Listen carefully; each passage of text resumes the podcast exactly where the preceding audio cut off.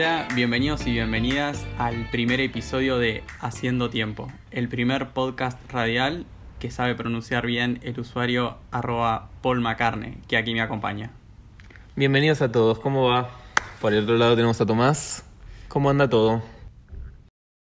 Y acá les traemos un nuevo podcast sobre qué? ¿Sobre qué temas vamos a hablar, Pablo?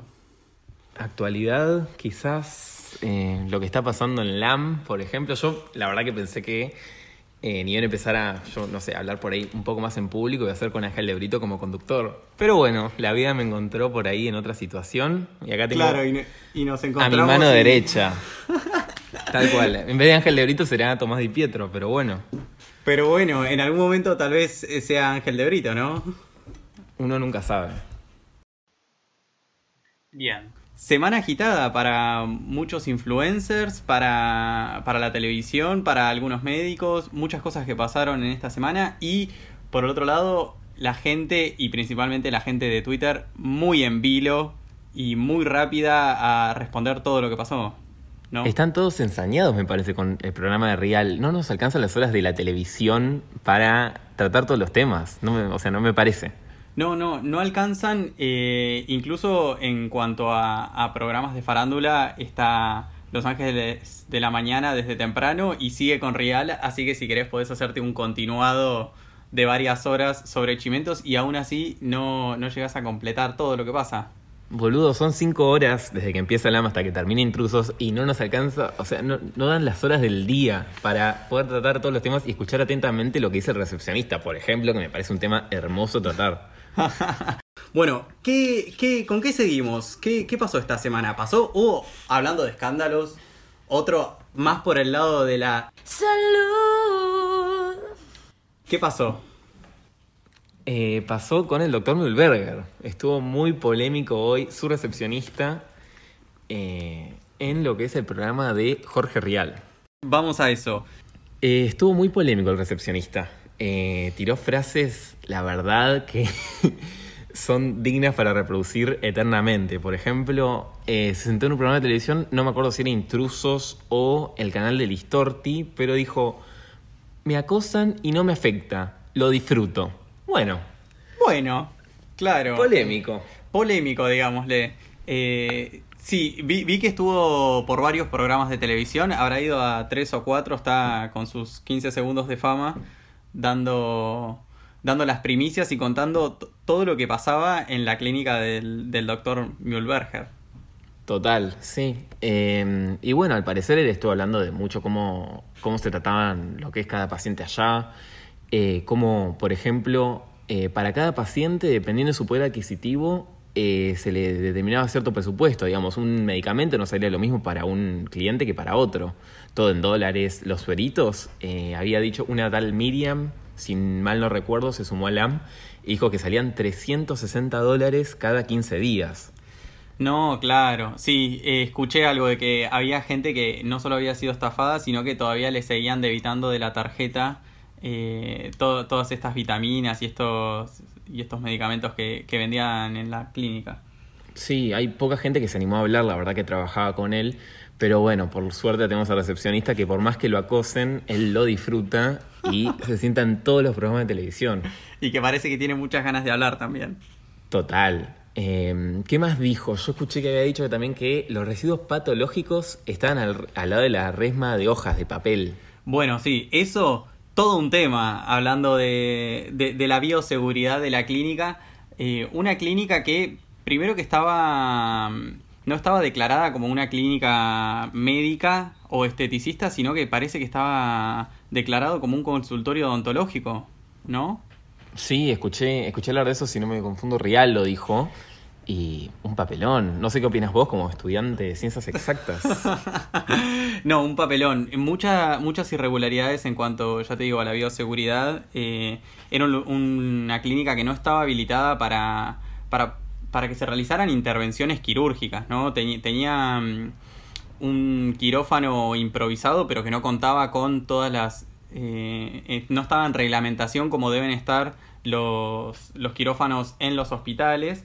Por otro lado, también era una clínica esteticista, pero donde también se operaba, donde se hacían distintos tipos de intervenciones que eh, lógicamente no estaban habilitadas para eso y que em, también escuché mucho hablar de residuos patológicos. Recordemos que residuos patológicos pueden ser, sí, pedazos de carne, como escuché en alguna en algún programa de radio, pero también eh, las jeringas donde se inyectan el Botox y todos esos productos también son residuos patológicos. Sí, convengamos que eh, también en la sala de espera, ni bien te sentabas, te servían un fantástico té rojo con gotitas de clonazepam. Está bueno ese té antes de irte a dormir, me parece. Claro, principalmente para la gente que estaba muy nerviosa eh, y tengo entendido que no la gente que tomó ese té no lo sabía. No, fue sin su consentimiento. Hay gente que se dormía, que han dicho que se dormía y se despertaban operados. Ah, claro, te dormís y te, te despertás con, con el cuerpo intervenido. No, no, terrible. No está tan bueno. Bueno, eh, también, ah, bueno, también nos llegaron, eh, acá tengo el menú del día risotto, ¿qué había? Había de todo, ¿no? En el menú del día. Claro, pasó que el cocinero eh, de la clínica, porque ellos eh, no solamente eh, vendían medicamentos, operaban gente, sino que también vendían lo que son las viandas, ¿sí? Según la dieta que se le asignaba a cada paciente, vendían unas viandas. Y mm. por ejemplo, el cocinero contó que los nombres eran, por ejemplo, risotto relajante, polenta renovada branch ortomolecular, ensalada regenerativa y sopa revitalizante. Por favor, esa estrategia de marketing ah, para cualquier empresa te la sube. Claro, ese marketing no te lo robo. No, por favor. Pero aparte eh, decían, bueno, sí, a ver, eh, la polenta es polenta. Es polenta. condimentada, fin. También el risotto relajante no tenía más que arroz, caldo y verduras. No era nada. Ah, y la mayoría eran verduras al vapor. Tampoco es que inventaron. Después, eh, bueno, también eh, el mediático recepcionista eh, en el programa de Listorti dijo, chicos, a ver, él es de Capricornio. sobre las cartas. Se remitió a las pruebas, ya está, cierren el caso. Es de Capricornio, sabemos todos cómo es. sí, y por otro lado, bueno, eh, viendo que muchos, muchos famosos y muchas famosas eh, iban a esa clínica, muchos se atendían y no solo se atendían, sino que lo recomendaban por todos los programas de televisión. Y eh, alguien que me llamó mucho la atención con sus declaraciones fue Luis Ventura. Sí, exactamente. Em, dijo en un programa que a él le hicieron una liposucción sin que él eh, se entere. Él no sabía que le iban a hacer una liposucción. Y ahí entró lo que es eh, el jueguito con Chiche Helblum, porque Chiche eh, ha defendido en reiteradas oportunidades a lo que es el doctor Mühlberger. Porque también era paciente de él, ¿no? Tal cual. Em, por ejemplo, Chiche le decía, pero bueno, pará, a vos te van a operar y no te das cuenta que te van a operar. Y bueno, hubo un par de, un día de vuelta muy interesante, si no me confundo en polémica en el bar. Ah, sí. Bueno, recordemos que la, mm, la intervención que tuvo Luis Ventura fue en, en el cuello no es que fue una lipo en la panza, sino que fue una liposucción en el cuello y que él se estaba haciendo otro tratamiento, entonces dice que no se dio cuenta. Ah, bien, yo esa información no la tenía. Sí, sí, lo escuché, lo dijo en una nota. Bueno, no solamente pobre Luisito cayó en lo del doctor Mühlberger, sino que también subía historias promocionando la cuenta de Nuskin. Ah, bueno. De la maquinita que tanto nos que hablar en estos días. Eh, no solo estuvo envuelto en, en, todo lo que tiene que ver con el tema del doctor Mühlberger y de la clínica, sino que también estuvo envuelto en este nuevo escándalo que, surgió en estos días. Eh, todo lo que tiene que ver con New Skin, podríamos decirle el New Skin Gate.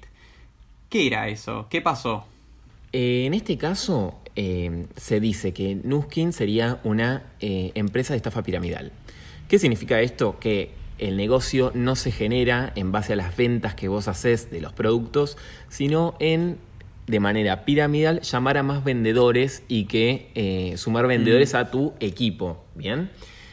Eh, ahí es cuando se forma la estructura piramidal y empiezas a recibir comisiones por parte de la gente que oh. vos estaría llamando. Sería para que se sumen a tu equipo para revender estos productos. O sea que tenés que meter gente al sistema para ganar plata, pero entonces el negocio termina estando en meter gente, cada vez más gente, y no en vender los productos en sí.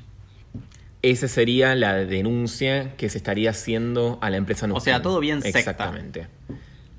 Pero entonces, eh, ¿por qué lo traemos acá? ¿Por qué lo traemos a esta mesa de discusión, podemos decirle? Porque porque todas las influencers se estarían publicitando. Claro, todas las influencers, pero una gran cantidad. Estuve viendo, más que nada en lo que es la red social Twitter, eh, estuve viendo cómo muchas, muchas influencers, muchas famosas del espectáculo, muchas participantes del Bailando por un Sueño de ahora a cinco años para atrás, todas y cada una de ellas estaban envueltas en este, en este sistema. Sí, ellas eh, simplemente en defensa de ellas, por ahí decirlo, eh, ellas publicitaban las cosas, los productos que, ellas usaban, ¿bien? Pero, eh, ¿qué en, ¿dónde empieza el problema, en mi opinión, no? Es que, por ejemplo, Mica Viciconte no solamente recomendaba los productos que ella usaba, sino que también ella convocaba a sus seguidoras a ser parte y mm. revender.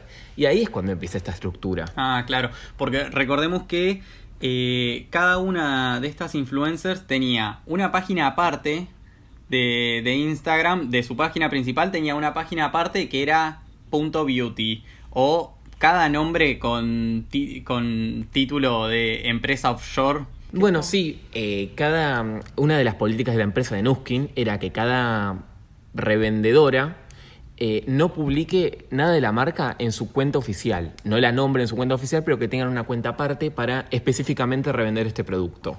Bien. Eh, ahí es cuando entran por ahí las famosas Sofía Sámolo o algunas que otras influencers que decían, ay, eh, métanse en este usuario que las chicas de acá la van a ayudar. Y las chicas de ese perfil eran ellas mismas, ¿sí? Con otro nombre, con otro perfil. Y ahí también es donde entro yo. La, gran Andrea Peronini. Porque la gran Andrea Peronini. Porque donde hay usuarios falsos, acá el señor Paul McCartney automáticamente ya está develando todo. Sí, igual hay que tener dos dedos de frente como para darte cuenta. La verdad que sí, o sea, decían Cintia Fernández. Eh, bueno, Cintia Fernández, igual el, el, otro usuario de ella es Cini Vos o Cini Yo, algo así eh, sí hace referencia a ella, pero había otras que sí decían, ay, las chicas de tal arroba las van a ayudar. Silvina Escudero hacía eso, por ejemplo. Claro, y, era, y eran ellas.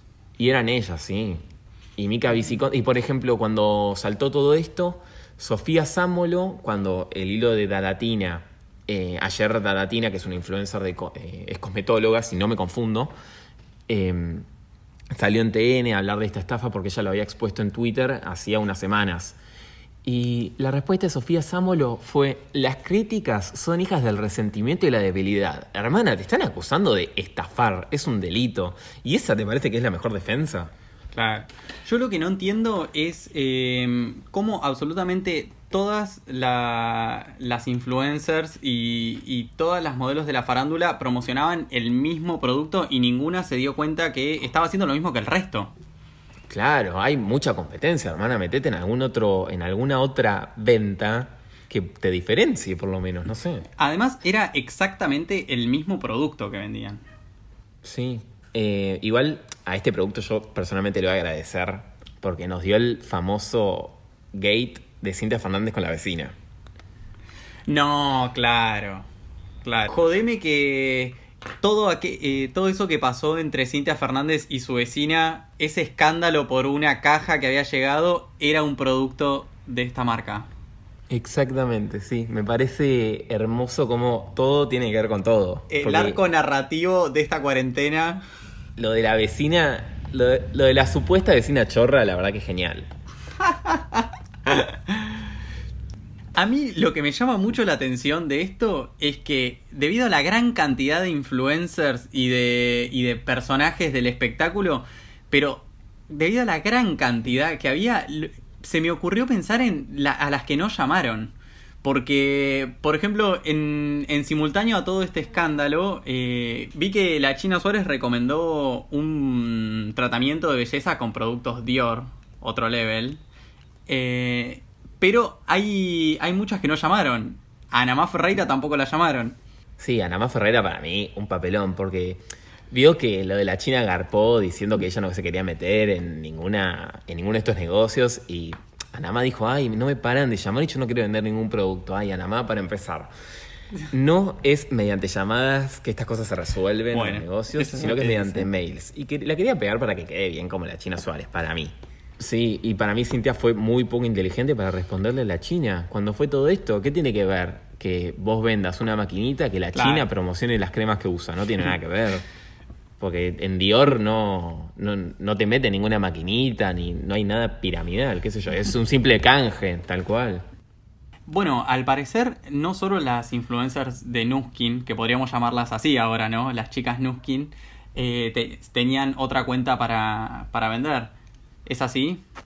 Sí, es así como decís vos. Eh, yo ayer estaba viendo en Instagram lo que es la cuenta de, de, Luli Fernández, en la que en sus historias publicita una supuesta amiga de ella que está revendiendo ollas Essen, y remarqué en Twitter que para mí la misma persona que ella etiqueta es Luli Fernández, y como yo hice esta observación, ella se contactó conmigo por mensajes directos de Twitter y tuvimos una ida y vuelta, pero bueno, de todas maneras, de eso lo vamos a dejar más para la semana que viene. Bueno, queda entonces para la semana que viene. Y así pasamos a los títulos. Escracharon a la nieta de Susana por romper la cuarentena. Se mudó, visitó a su papá y se juntó con una amiga a tomar vino. Tras la separación, Yadra se grabó cantando un tema diciendo, si me pides que volvamos, volveré. Y con esto nos vamos. Saludos a todos. Adiós.